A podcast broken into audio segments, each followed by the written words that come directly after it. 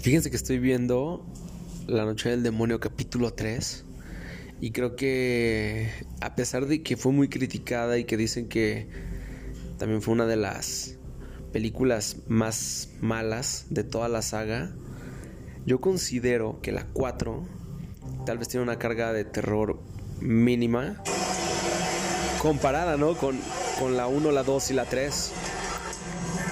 Y, y la verdad es que la participación de Elise es muy importante en las 4.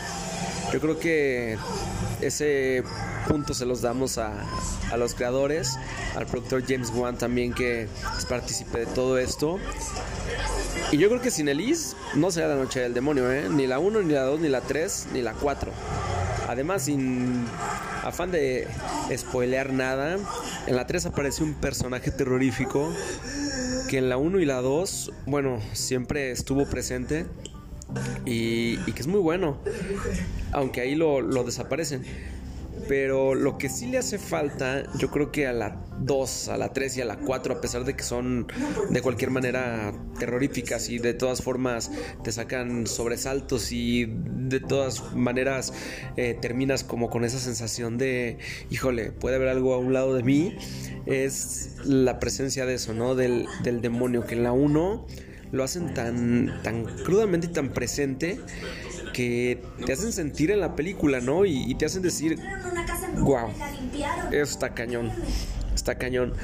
Entonces, yo creo que de las cuatro, y ahora que ya tengo la colección completa, porque me encanta coleccionar Blu-ray, DVD, y aunque también estén las plataformas digitales, porque también las tengo todas, eh, creo que me gusta tenerlas en físico y por si algún día también desaparecieran de las plataformas digitales, ¿no? Entonces, mi calificación, yo sí le pongo un 10 a la Noche del Demonio 1. Eh, la 2, yo creo que un 8. La 3 la dejamos con un 7 más o menos. Y la 4 le ponemos un, un 6, ¿no? Como que apenas, apenas pasó. Aunque lo que sí puedo rescatar de la, de la cuarta película, que es la última llave, es eh, la historia de Elise, ¿no? De cómo era desde niña, cómo empezó a, a, a ver a seres extraños y todo esto. Entonces, está buena, está buena la, la, saga. Y creo que me gusta más que la saga de Anabel o la del Conjuro, que también son muy buenas, ¿eh? Eso no quita que, que no sean buenas, son excelentes. De hecho, eh, tienen una carga emocional mucho más fuerte, ¿no? En, en, algunas otras cosas, ¿no? Por ejemplo, la aparición de la monja, que ni siquiera iba a ser parte de la película y decidieron meterla en último momento y después fue todo un éxito eh, para el Conjuro. Creo que eso es algo increíble, ¿no? Por parte de los productores y que nos dan pues películas que luego realmente agradecemos mucho, ¿no? Porque vas a ver una película y quieres que si es de terror te dé miedo. Y muchas veces ya no se lograba eso, ya solamente eran eh, matanza, sangre y creo que la carga psicológica es lo que realmente ayuda a todo este tipo de filmes, ¿no? Para que, para que realmente salgas de la sala o estés en tu casa y digas, híjole, no importa que sea eh, las 4 de la tarde o las 12 del día, siento temor por haber visto esta película, ¿no? Entonces, bien lograda la saga de La Noche del Demonio.